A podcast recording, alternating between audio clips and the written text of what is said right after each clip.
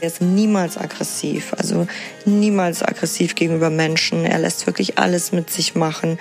Er ist einfach so dankbar, dass er gerettet wurde. Und es zeigt sich einfach jeden Tag. Fantastic Paws. Hundehelden und ihre Geschichten. Präsentiert von Zoo Plus, die führende Online-Plattform für Heimtierbedarf in Europa. Herzlich willkommen zu einer neuen Episode unseres Podcasts über echte Hundehelden. Der heutige Held ist gerade mal etwas mehr als zwei Kilo leicht, 20 Zentimeter hoch und trotzdem ein echter Kämpfer. Der kleine weiße Chihuahua Hugo inspiriert mit seinem durchlebten Schicksal diese Podcast-Episode.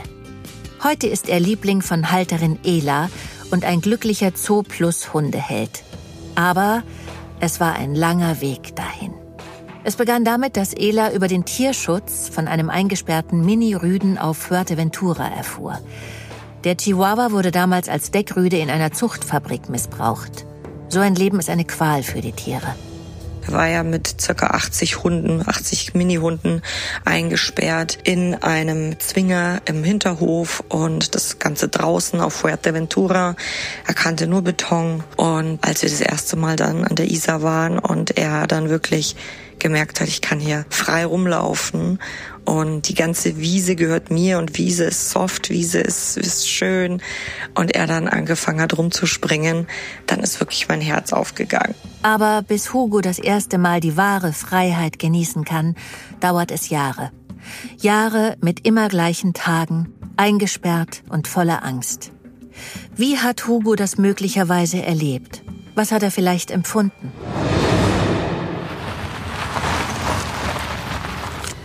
Oh nein, es geht wieder los. Ich will das nicht. Ich verkrieche mich schnell unter meiner alten Decke. Hier ist es ein bisschen leiser und weicher. Wenn es nach mir ginge, würde ich nie mehr aus meiner Deckenhöhle rauskommen. Aber sie werden mich nicht in Ruhe lassen. Meine Zähne tun weh, wenn ich mich bewegen muss, solange ich denken kann. Ich weiß nicht, warum das so ist. Ich kann mich nur an das dauernde Pochen im Maul erinnern. Ab und zu vergesse ich die Schmerzen, wenn nachts Ruhe im Hof einkehrt und ich zu müde bin von dem, was ich so oft machen muss. Dafür greift mich jedes Mal eine riesige, schwielige Hand mit dunklen Haaren auf den Fingern. Ich erstarre und sehe mit meinem gesunden Auge dann manchmal meine Behausung von außen. Gitter, schmutziger Steinfußboden, Kot, Urin und meine alte Decke. Kurz darauf setzt mich die Hand in einen anderen Käfig und sperrt mich mit einer Hündin ein. Manchmal kenne ich die Hündinnen schon, meistens aber nicht. Die Stimme zu der Hand sagt dann immer, na, mach schon.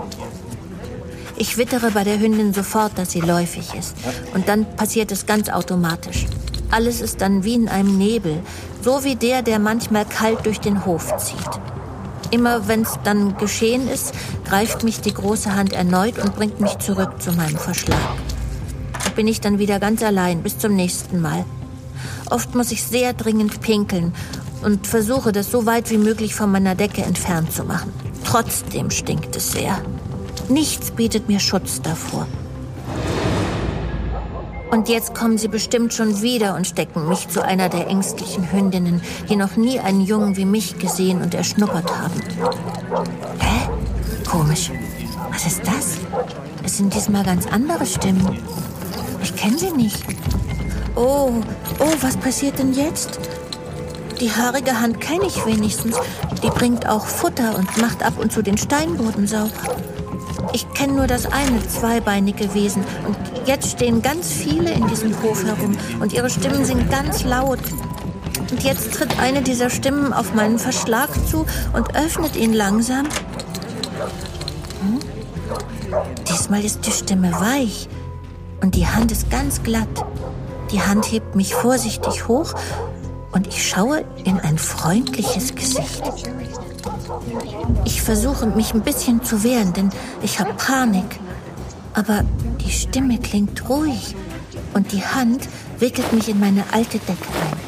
Dann setzt sie mich in eine Box zu ihren Füßen. Dort drin sind schon andere Hunde, alle wie ich. Einige kenne ich sogar. Und alle haben Wut, Angst und Traurigkeit in den Augen. Ich habe unendlich lange geschlafen. Als ich aufwache, sitze ich in einer warmen Tasche, eingewickelt in eine neue Decke. Es riecht irgendwie gut und die weiche Hand krault mir meinen Rücken ganz zart. Oh, das ist sehr schön. Und gleich habe ich auch wieder Angst, weil ich nicht weiß, was passiert. Die weichen Hände heben mich an die Brust und da sehe ich durch ein rundes Fenster die weißen Dinger, die ich sonst nur aus meinem Käfig zwischen den Wänden über mir fliegen sah. Sie ziehen weit unten dahin. Oh, ich bin schon wieder so schrecklich müde. Es ist viel Zeit vergangen. Das Ding mit den runden Fenstern war ein Flugzeug. Ach, das kenne ich langsam alles schon. Ich bin schon öfter seit damals geflogen. Und ich bin verliebt. Sie heißt Daisy, ist so groß wie ich und hat tolles langes Fell. Daisy ist super mutig. Bei der ersten Begegnung mit ihr habe ich gedacht, dass ich wieder die Dinge tun muss, die die große haarige Hand von mir verlangt hat. Aber diesmal nicht. Daisy wohnt nämlich bei Ela, so wie ich eben jetzt auch. Aber sie ist schon länger da und kennt sich aus. Daisy zeigt mir alles, was ich wissen muss, und ihr Mut spornt mich an zu lernen. Daisy hat sich in der ersten gemeinsamen Zeit auch sofort an mich gekuschelt, als mir meine Schnauze ganz doll wehgetan hat. Fast alle Zähne waren auf einmal weg. Die Schmerzen wurden aber schnell weniger und weniger. Heute weiß ich schon gar nicht mehr, was Schmerzen eigentlich sind. Mega. Ela übrigens ist eine tolle Zweibeinerin und fast immer bei uns. Wir fahren auch Fahrrad zusammen, rennen auf Wiesen und im Wald rum. Wusste gar nicht, dass es sowas gibt. Aber Schnee ist doof. Und manchmal klingt die Stadt auch wie der Hof mit den Verschlägen von früher. Dann habe ich wieder Angst. Ela hat mir auch gezeigt, dass es ganz viele andere Hunde gibt. Ich sage euch, echt jetzt, es gibt Hunde, die sind so groß wie die Zweibeiner. Dann habe ich manchmal ein bisschen Respekt. Okay, ich fürchte mich. Und dann versuche ich mich auch zu verteidigen. Die großen Hunde finden das oft lustig oder bemerken mich gar nicht, aber ich lerne jetzt auch immer besser, nicht mehr wütend zu werden, wenn die Angst kommt. Meine Decke teile ich sehr gern mit Daisy. Wir kuscheln jeden Tag zusammen. Dafür mopst sie mir manchmal Futter und ich tue dann so, als ob ich das nicht mitbekommen würde. Aber ich denke, Freunde machen das so. Endlich hat Hugo sein festes Zuhause gefunden. Der kleine Held hat zwar nur noch zwei Zähnchen und ein beeinträchtigtes Auge, beides Folgen der missbräuchlichen Haltung, aber das macht ihm nicht allzu viel aus. Er ist heute fidel und glücklich. Außerdem genießt er die Schmuseeinheiten von Ela und ihren Zooplus-Kollegen im Büro. Der Run auf niedliche Trendhunde ist groß. Hugos Geschichte beim Hundevermehrer ist daher kein Einzelfall. Die Zahl der illegal gezüchteten Hunde ist gewaltig. Ein hartes Business mit großen Gewinnmargen. Also im letzten Jahr hatten wir circa 56 Welpen, die wir an diversen Einsätzen aus den Händen der illegalen Händler befreien konnten. Der Welpenhandel floriert weiter. Wir haben täglich Anzeigen im Internet, wo wir genau wissen, dass da Welpenhändler hinterstecken, bleiben auch weiter dran. Und ja, die Zahl der illegalen Händler steigt und wir versuchen weiter dagegen anzugehen. Elena Czuic ist Leiterin vom Tierheim Lübeck und hat die Anti-Puppy-Milling-Mafia gegründet. Was es damit auf sich hat, erzählt sie uns gleich. Aber erstmal ein paar Infos zu Hugos Rasse. Der Zoo Plus Rassencheck. Ursprünglich kommen Chihuahuas aus Mexiko. Sie wurden ab Mitte des 19. Jahrhunderts auch an europäische Touristen verkauft. Chihuahuas sind sehr beliebt. Celebrities von Britney Spears über Paris Hilton, Madonna oder sogar schon Marilyn Monroe, alle lieben die zarten Zwerge. Ein Chihuahua auf dem Arm macht vermutlich was her. Oft werden die Minihunde so auch abfällig als Handtaschenhunde bezeichnet. Chihuahuas sind zwar mit maximal 23 cm Widerristhöhe die kleinsten Hunde der Welt und sehen niedlich aus, aber sie sind vollwertige Hunde, in denen viel Charakter steckt. Sie sind lebhaft und lernwillig, aber wegen ihrer Größe oft unsicher. Vor allem größeren Hunden gegenüber – Da wird schon mal der Kopf nach hinten geworfen und laut und schrill gebellt. Wenn sie dann fälschlicherweise als Kleffer abgestempelt werden, dann ist das nur ein Resultat der Unsicherheit. Angriff ist für sie die beste Verteidigung. Bei der Erziehung und Haltung von Chihuahuas braucht man daher viel Fingerspitzengefühl. Es ist für die Besitzer sehr wichtig, ihren Lieblingen die Unsicherheit zu nehmen und sie gut mit ihren Artgenossen zu sozialisieren. Zu den gesundheitlichen Besonderheiten. Die filigrane Statur der Hunde bringt manchmal Einschränkungen mit sich.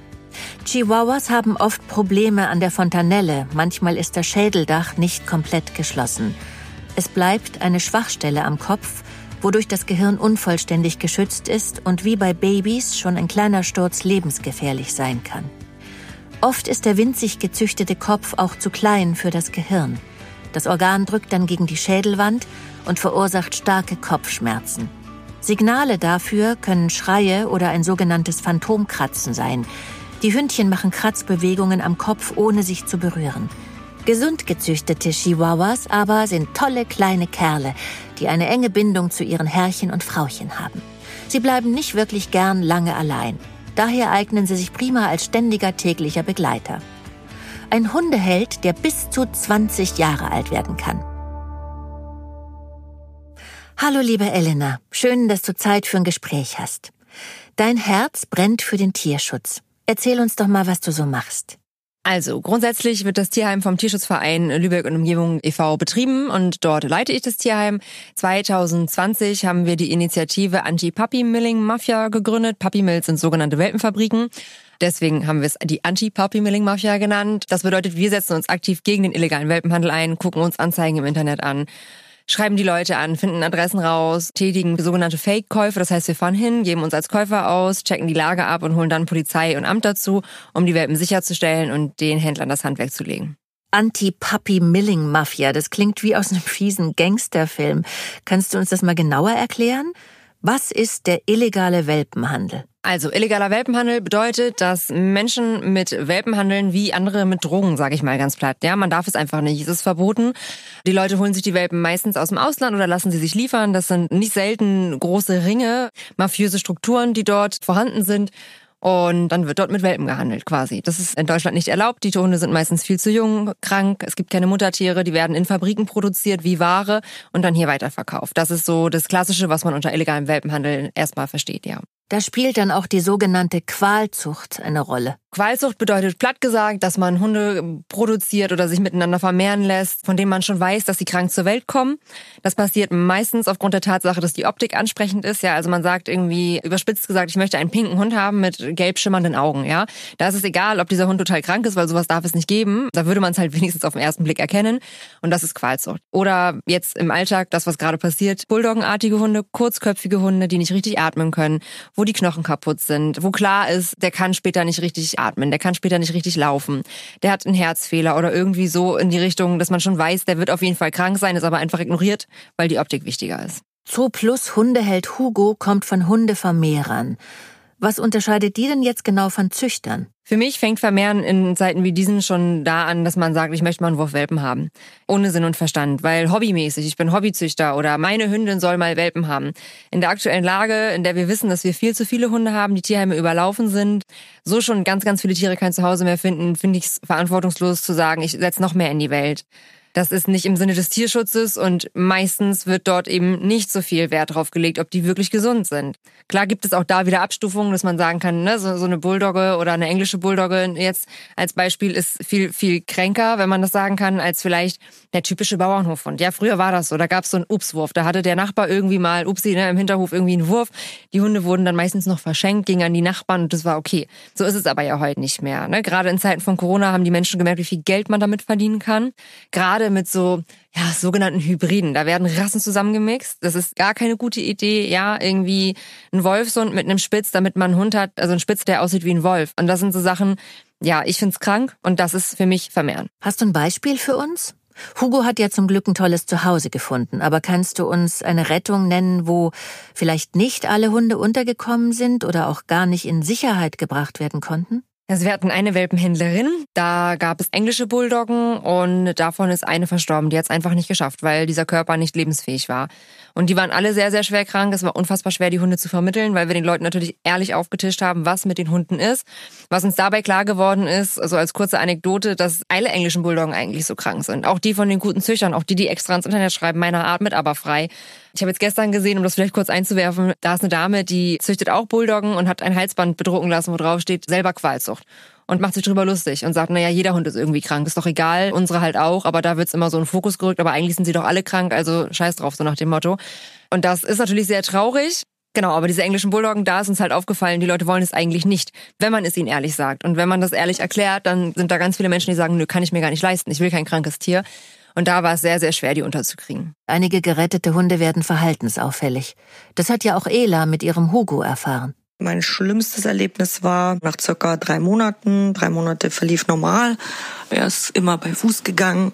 Und auf einmal, wir waren auch spazieren, auch an der Isar. Und auf einmal habe ich gesehen, er rennt auf einen fremden Hund zu und attackiert den am Hals. Also versucht ihn wirklich so in den Hals zu beißen grundlos. Und da äh, habe ich mir gedacht, okay, uh, Houston, we have a problem. Ja, so ein Verhalten ist natürlich ein Schock und bedeutet dann viel Erziehungsarbeit.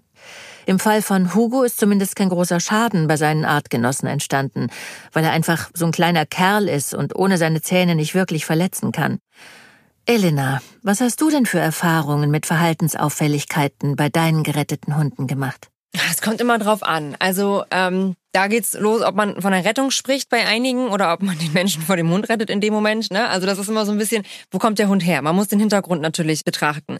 Wenn ich schon weiß, der ist sehr reizarm aufgewachsen, ja, und hat vielleicht nicht viel gelernt und ist in so einem Alter, wo man sich austestet, dann habe ich da vielleicht einen, der an der Leine sich gebärdet wie, ja, weiß ich nicht, der übelste Kneipenschläger.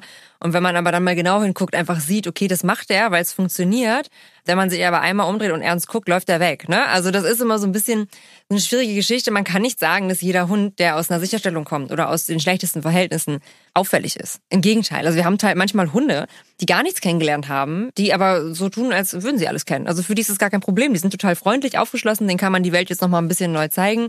Und dann haben wir Hunde, da ist es überhaupt nicht so die verhalten sich ganz anders. Ne? Wobei ich wirklich sagen muss, eher sind es die Hunde, die schon mit Menschen zusammengelebt haben und ich sag mal keine Grenzen, keine Erziehung, einfach nichts gelernt haben, wie man sich so verhalten müsste in einer sozialen Struktur.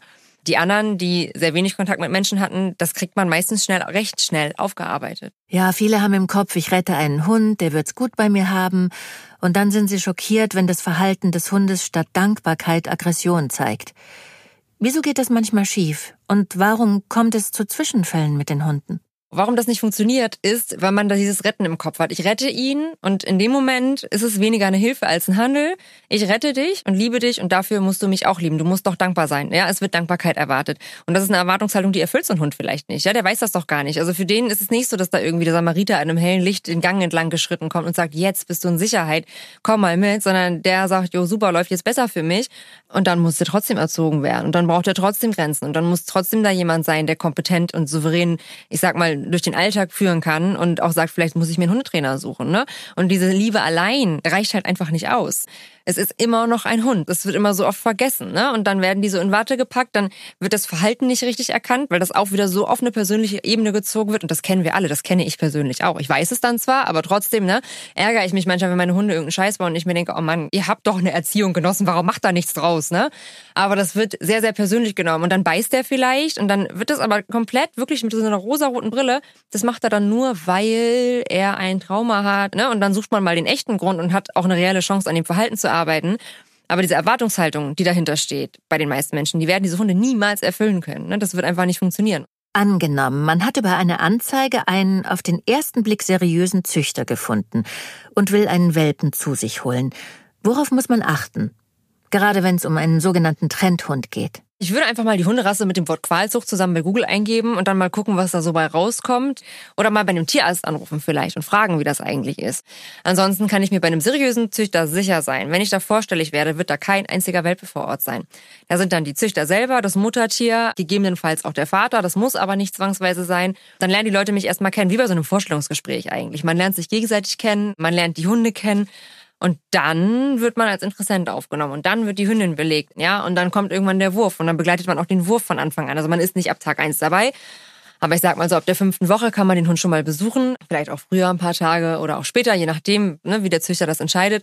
Und so komme ich dann zu meinem Wunschwelpen sozusagen. So wäre der vernünftige Ablauf. Im Internet, in Anzeigenportalen wird kein seriöser Züchter heutzutage mehr seine Welpen veröffentlichen, weil er es gar nicht nötig hat. Ne? Mal davon abgesehen.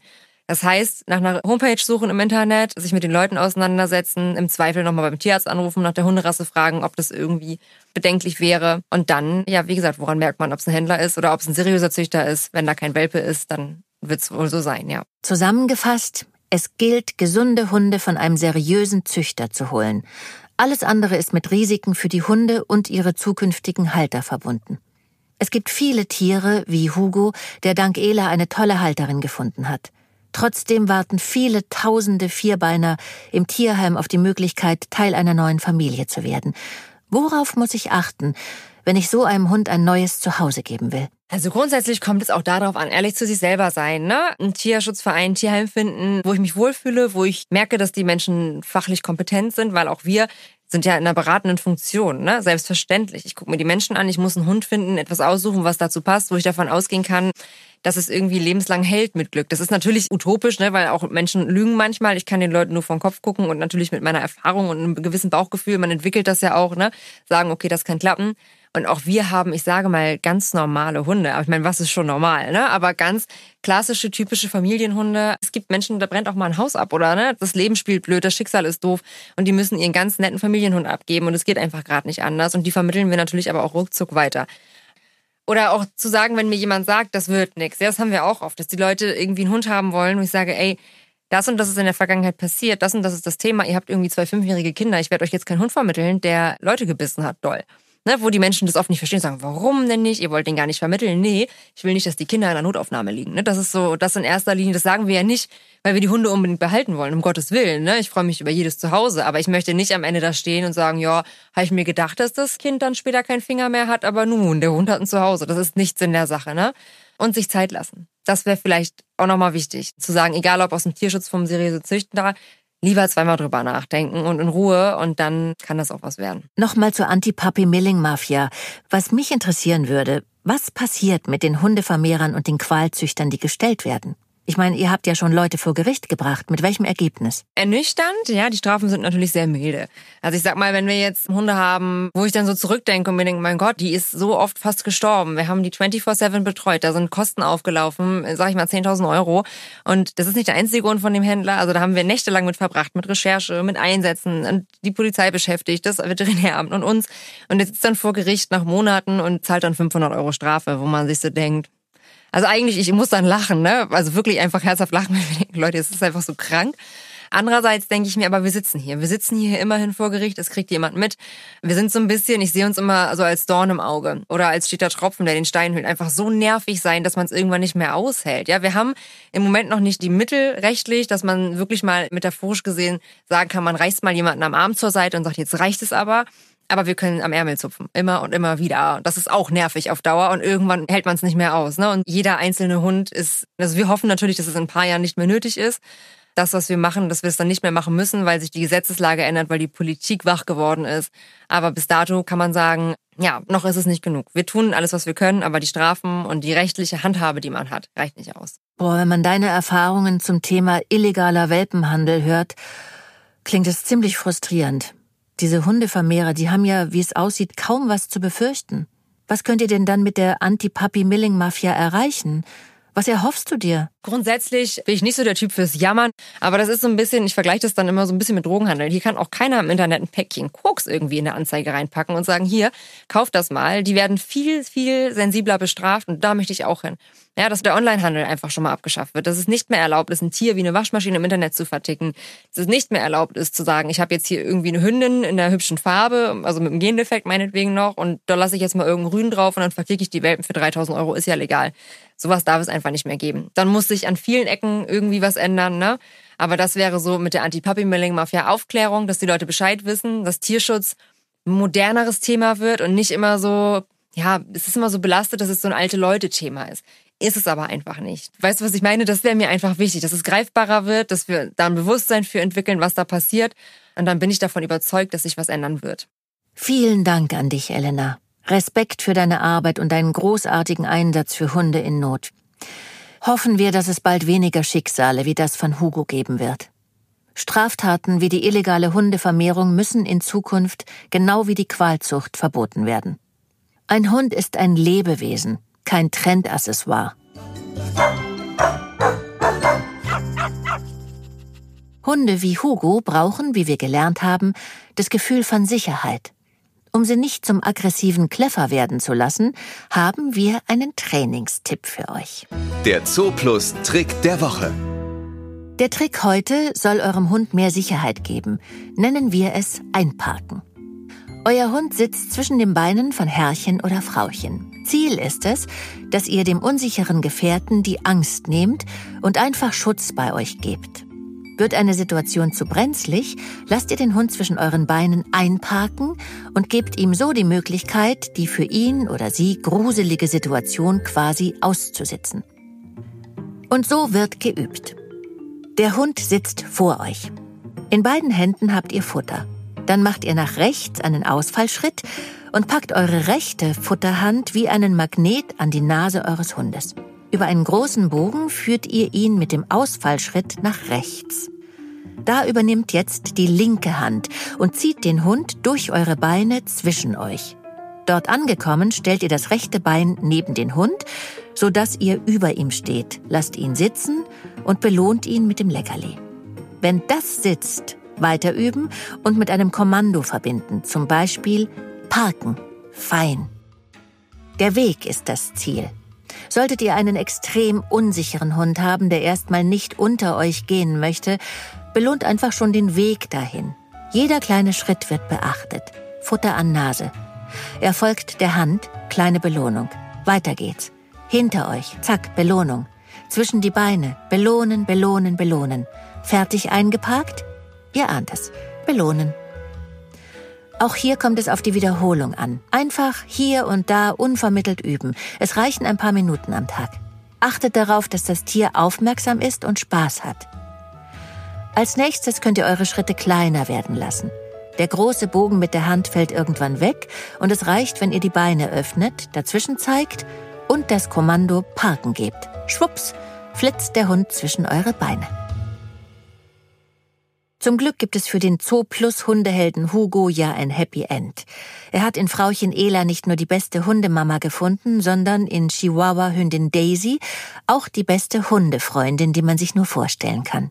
Ah, Hugo einfach gibt so viele Küsschen. Er küsst sie Daisy von oben bis unten und es ist einfach so nett zu sehen. Und sie gibt dann auch so ein kurzes Küsschen zurück, so ganz kurz so und dann so nach dem Motto, das muss reichen, ja, und kuschelt weiter. Ich hoffe, euch hat die heutige Geschichte gefallen. Ich freue mich natürlich, wenn ihr auch nächstes Mal wieder mit dabei seid. Dann geht es um einen weiteren Hundehelden. Einer, der zwar nicht mehr auf vier Pfoten unterwegs ist, dafür umso schneller auf zwei Pfoten und zwei Rädern. Seid gespannt auf die Geschichte von Balu. Bis dann, eure Andrea Sawatzki. Ob Pfoten, Flossen, Flügel oder Hufe, uns sind alle Haustiere wichtig. Egal, ob ihr auf der Suche nach leckerem Futter, praktischem Zubehör oder spaßigem Spielzeug seid, im Zoo Plus Shop werdet ihr garantiert fündig. Zoo Plus weil wir Tiere genauso lieben wie du.